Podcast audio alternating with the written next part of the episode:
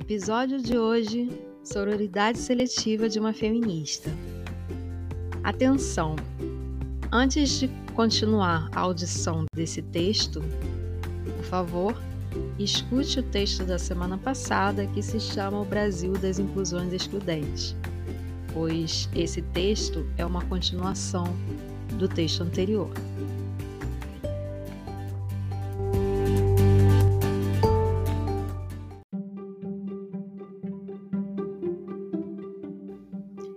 Em seus tempos de faculdade, Patrícia se envolveu com grupos estudantis e movimentos feministas. Este foi o primeiro contato que ela teve acerca do tema.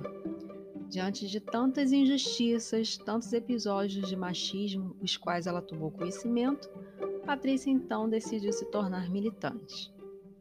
Algumas vezes, Adriana participou de eventos nos quais Patrícia a convidou. Ela não sabia explicar exatamente o porquê, mas ela não se sentia muito representada nestas reuniões. As reivindicações que as mulheres faziam estavam desalinhadas com a sua realidade, o que dificultava o seu engajamento na causa. Certa vez, Patrícia e suas amigas no movimento feminista estavam indignadas pelo fato de um homem negro ter vencido as eleições para ser o novo presidente do Diretório Central de Estudantes, o DCE. Apesar de muito ativo e bem articulado, elas achavam que era vez de uma mulher assumir, no caso, uma mulher branca que era amiga delas. Com a recusa em aceitar o resultado destas eleições, Patrícia e suas amigas promoveram um protesto solicitando que fosse feita uma nova votação e que desta vez a universidade promovesse debate, além de ajudar na confecção de panfletos para a divulgação de sua candidata. Adriana não concordou com o pleiteado pela Patrícia e companhia, então preferiu se manter ausente daquelas acaloradas discussões acerca do assunto. Patrícia ficou muito chateada com essa postura de Adriana. Ela não entendia como a Adriana podia aceitar em ter mais uma vez um homem presidindo o DCE. Ao longo da faculdade, outras questões mais ou menos importantes que esta vieram à tona. Patrícia sempre se posicionava em favor das mulheres, ou melhor, daquelas que ela entendia serem mulheres. Adriana evitava se posicionar muito para não magoar a Patrícia, pois nem sempre, na realidade, poucas vezes ela concordava com Patrícia. Adriana gostava de analisar caso a caso, ela não gostava de classificar ninguém previamente como vítima e nem como vilão. Aos poucos, a relação entre Adriana e Patrícia foi esfriando. Elas ainda se amavam, porém pouca coisa elas ainda tinham em comum. Basicamente, Patrícia gostava muito de procurar Adriana para poderem estudar juntas para as provas e garantir boas notas. Nada mais. Quando finalmente as duas amigas de infância se formaram, o contato entre elas passou a ser menor ainda, pois ambas estavam ralando muito como recém-contratadas de suas empresas elas precisavam mostrar serviço para não só se garantirem no emprego, como para progredirem também. Diferentemente de Patrícia, que conseguiu o cargo de analista júnior em sua empresa, Adriana foi efetivada em sua companhia como assistente administrativa, conforme contei no texto anterior em O Brasil das Inclusões Excludentes. Existia a promessa de que logo ela seria promovida a analista júnior. Era apenas uma questão de tempo, a empresa precisava se recuperar financeiramente. Todavia, meses depois, a empresa contratou uma mulher branca para o cargo de analista júnior, mantendo Adriana como assistente. Oficialmente, o cargo de assistente era apenas uma fachada, pois Adriana era cobrada como uma analista. Adriana cansou de fazer horas extras e de levar o seu trabalho para terminar em casa. Os diretores da empresa sempre solicitavam sua presença em reuniões que discutiam sobre planejamentos, projetos e até mesmo recursos humanos.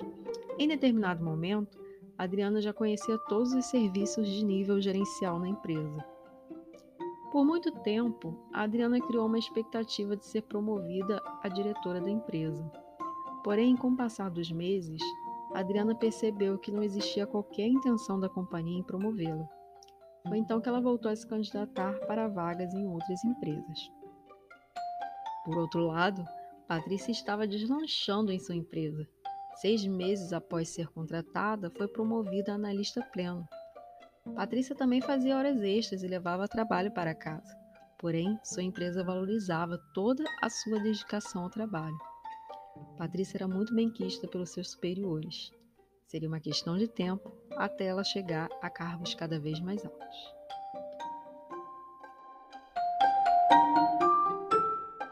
Nos tempos livres, Patrícia se dedicava ao relacionamento com Maurício, um advogado recém-formado que ela conheceu ainda nos tempos de faculdade, em uma das várias chopadas em que ela participou. Maurício era filho de um advogado renomado. Assim que se formou, ele foi trabalhar no escritório de seu pai como um dos advogados associados. Em um de seus primeiros trabalhos, ele representou uma empresa de grande porte que, ao ganhar a causa, recebeu um valor astronômico. Adriana, por sua vez, também engatou um romance na época da faculdade. O rapaz em questão é o Jorge, um dos motoristas da linha de ônibus que ela pegava para fazer o percurso casa-universidade. Ele era 14 anos mais velho que ela e à época era casado com Joana e pai de dois filhos. Adriana só soube que ele era casado quando já se encontrava completamente envolvida com ele. Ela chegou a se separar dele, mas Jorge foi atrás dela, alegando que havia se separado de Joana para ficar com ela. Na realidade, ele estava separado sim, porém porque Joana descobriu outros casos de Jorge e o colocou para fora de casa com a roupa do corpo. Sem saber a verdade sobre a separação de Jorge, Adriana e sua tia Lessie o acolheram em casa. Após meses correndo atrás de um novo emprego, Adriana finalmente foi aprovada em um processo seletivo para o cargo de analista júnior. Entretanto, a empresa estava à beira da falência e precisava de soluções mágicas para reverter o quadro. Desta forma, o salário que Adriana passou a receber neste novo emprego era apenas cerca de 300 reais a mais que o emprego anterior. Porém, ela viu ali uma oportunidade para ajudar a nova empresa, crescer com eles, ganhar experiência e ter em seu currículo uma experiência no cargo de analista. Adriana era tão incrivelmente competente que conseguiu reverter o quadro crítico de sua nova empresa. Todos da diretoria ficaram imensamente gratos. O seu chefe direto pleiteou a sua promoção junto aos seus superiores. Porém, ouvi que eles achavam que ela ainda não era qualificada para um novo cargo. Seu chefe ficou atônito, mas preferiu não comentar com Adriana sobre a conversa que ele teve.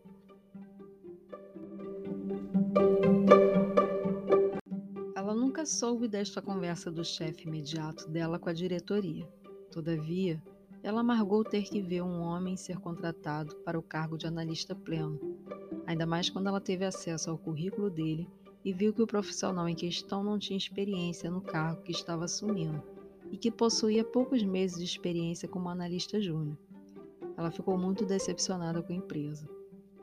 Esta última decepção de Adriana foi tão grande que ela sentiu necessidade de desabafar com a Patrícia. Ela lembrou que tinha uns meses em que elas não se falavam. Ela queria saber também como a Patrícia estava, quando seria o casamento, como Patrícia estava se saindo no trabalho, enfim, ela sentiu saudade de sua amiga de infância. Patrícia adorou conversar com a Adriana e colocou em dia todos os assuntos. Patrícia lamentou muito a falta de reconhecimento que a empresa teve com a Adriana. Ela considerou que a empresa havia sido machista com Adriana e se solidarizou com a dor de sua amiga. Algumas semanas após a conversa com a Adriana, Patrícia foi promovida mais uma vez. Ela passou a ocupar o cargo de analista sênior. Com isso, a vaga de analista pleno, que era sua até então, ficou desocupada e necessitava de contratar alguém. Ao ser indagada por seus superiores para saber se ela tinha algum colega de faculdade para indicar o cargo, Patrícia pensou, pensou e entregou um nome a eles. A empresa entrou em contato e Gustavo, um homem branco e amigo do casal Patrícia Maurício, o indicado de Patrícia, após entrevista, foi contratado. Neste mesmo dia, Lídia a protagonista do texto Cheiro de Preto, lembram dela? também solicitou a Patrícia uma indicação de diarista. Patrícia pensou e logo exclamou que já sabia com quem pegar o contato de uma diarista boa e de confiança.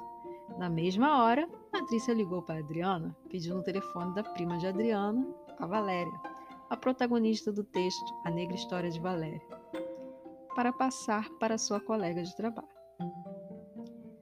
Despedida de solteira de Patrícia, Adriana soube que Patrícia preferiu indicar o Gustavo, ao ouvir uma conversa entre Patrícia e a namorada do Gustavo, na qual a namorada dele a agradecia por ter indicado ao cargo de analista pleno em sua empresa.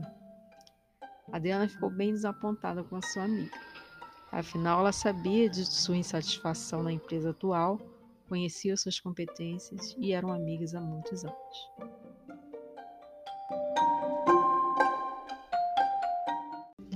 Então, naquele dia, Adriana tomou uma decisão. Ela iria fazer prova para concurso público para não depender mais de ninguém. No dia seguinte, Adriana comprou livros nos sebos e começou a estudar freneticamente. Cerca de seis meses de muita dedicação aos estudos, Adriana conseguiu se classificar em um concurso público dentro do número de vagas para negros, pardos e indígenas.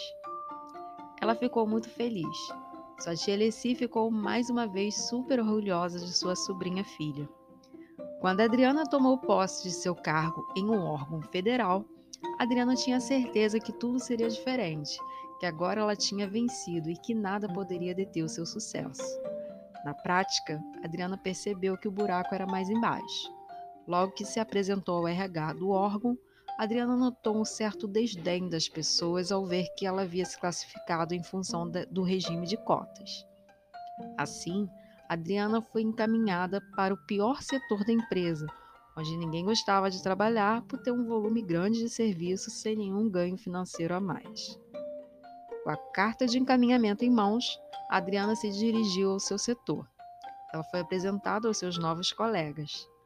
Ao longo da semana, Adriana teve que escutar uma acalorada discussão sobre o que muitos estavam defendendo ser injusta esta questão de cotas raciais.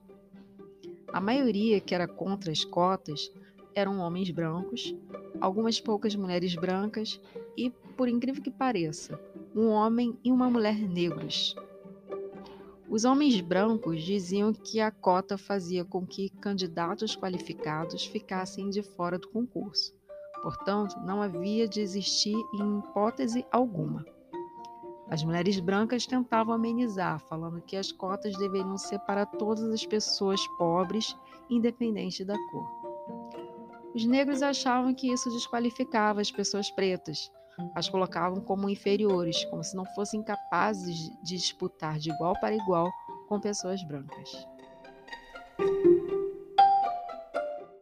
Enquanto que os que eram a favor das cotas tentavam explicar sobre a dívida histórica do país com a raça negra, que foi escravizada e liberta em condições precárias de vida, além de o mercado de trabalho não dar tanta oportunidade para pessoas negras se empregarem em bons cargos e em boas empresas.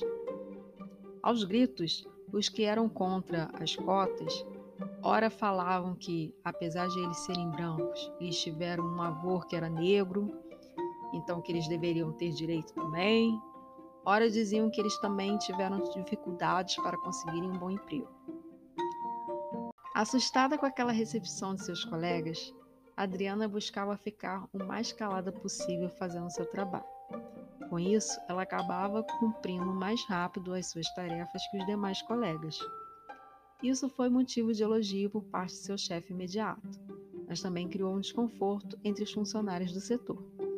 Todos acharam que Adriana queria aparecer. Assim, os veteranos do departamento combinaram que deixariam mais serviços para ela fazer. Para o desespero deles, ao longo das semanas, Adriana conseguiu cumprir com as suas tarefas, deixando o setor sem qualquer passivo. Adriana queria ir além. Ela tinha ideias para otimizar todos os processos do setor. Todavia, ela esbarrava na rígida burocracia da administração pública. Nos primeiros cinco anos de serviço público, Adriana nutria um desejo de ser convidada para exercer um cargo de confiança em seu órgão. Entretanto, ela foi percebendo que tudo não passava de jogada política a maioria dos comissionados eram apadrinhados políticos, e quando não eram, eles nunca davam esses cargos a uma mulher negra. Contudo, o que fez Adriana desanimar de vez sobre a sua autarquia foi perceber que o plano de cargos e salários era extremamente defasado e não existia qualquer perspectiva de mudança. Assim, Adriana tomou a decisão de voltar a estudar para passar em um concurso que tinha melhores salários. Patrícia continuava trabalhando na multinacional. A esta altura, ela já havia alcançado o cargo de diretora. Entretanto, o dia em que Patrícia tomou a decisão de ter o seu primeiro filho foi o dia em que sua carreira meteórica começaria a declinar. A notícia de sua gravidez não caiu bem entre seus superiores. Eles lamentavam que estavam perdendo uma de suas maiores apostas. Ela tentou argumentar dizendo que nada mudaria e que ela continuaria tão dedicada ao trabalho quanto antes, mas não conseguiu convencê-los. À medida que sua barriga crescia, menos responsabilidades eram delegadas a ela. Eles não mais confiavam em sua competência. Como por força da legislação eles não poderiam demiti-la, então criaram um ambiente propício para que Patrícia se sentisse não mais valorizada. Adriana foi mais uma vez classificada em um concurso público dentro da vaga de cotistas raciais. O novo órgão pagava o triplo do que ela recebia em seu antigo emprego. Como de praxe, ela foi mal recebida pelos seus novos colegas, porém ela estava mais preparada para isso. Não se importou por saber que em algum momento eles teriam que aceitá-la e que nada era melhor do que trabalhar, cumprindo as tarefas que lhe eram dadas para fazer o tempo passar mais rápido. Somente após entrar para este serviço é que Adriana teve seu primeiro filho com Jorge. Ela não queria depender da rede pública para cuidar de sua saúde nem de seus filhos. O salário que ela recebia era mais que suficiente para bancar planos de saúde para eles e sua tia Lessie. Uma das maiores felicidades de Adriana foi poder prover o lar e possibilitar que sua tia não mais trabalhasse como costureira, ou melhor, não trabalhasse mais por obrigação, apenas por gosto mesmo. Poucos meses depois de voltar da licença maternidade, Patrícia foi demitida. Ela demorou um pouco para conseguir uma recolocação no mercado. Quando finalmente foi contratada, seu cargo e salário eram bem inferiores ao do seu antigo emprego. Nas reuniões de final de ano, onde os ex-alunos da universidade se reuniam, nunca mais foi a mesma para as amigas de infância. Enquanto a Patrícia, que se apresentava sempre muito falante, feliz, adorava contar suas viagens que fazia com seu marido ou a trabalho na multinacional e sobre sua carreira meteórica, não mais quis falar sobre sua vida pessoal. Ela tinha vergonha do novo emprego e de ser praticamente sustentada pelo seu marido, que continuava decolando em sua profissão. Por outro lado, Adriana, que sempre ficava mais de lado por ser uma das únicas ex-alunas que não eram bem-sucedida, passou a ser respeitada pelos seus ex-colegas. No final das contas, Patrícia não falou, mas pensou que Adriana era muito sortuda por ter passado nos concursos e que era muito injusto existirem cotas raciais. Fim. Autora Karine D.O. História fictícia que retrata bem a sociedade brasileira. Vamos às reflexões? Por que a sororidade é uma utopia? Por que muitas mulheres brancas têm dificuldades para enxergarem as mulheres negras como capazes de assumir cargos intelectuais em multinacionais?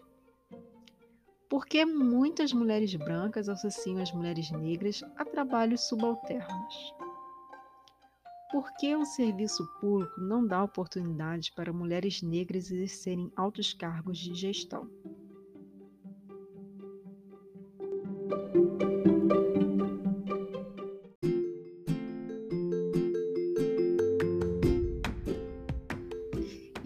Fala pra mim, gostou desse episódio de hoje? Pode deixar que semana que vem tem mais. E o nome do próximo episódio é Parece Black Mirror, mas é só a sociedade brasileira. Espero você na próxima semana. Até lá!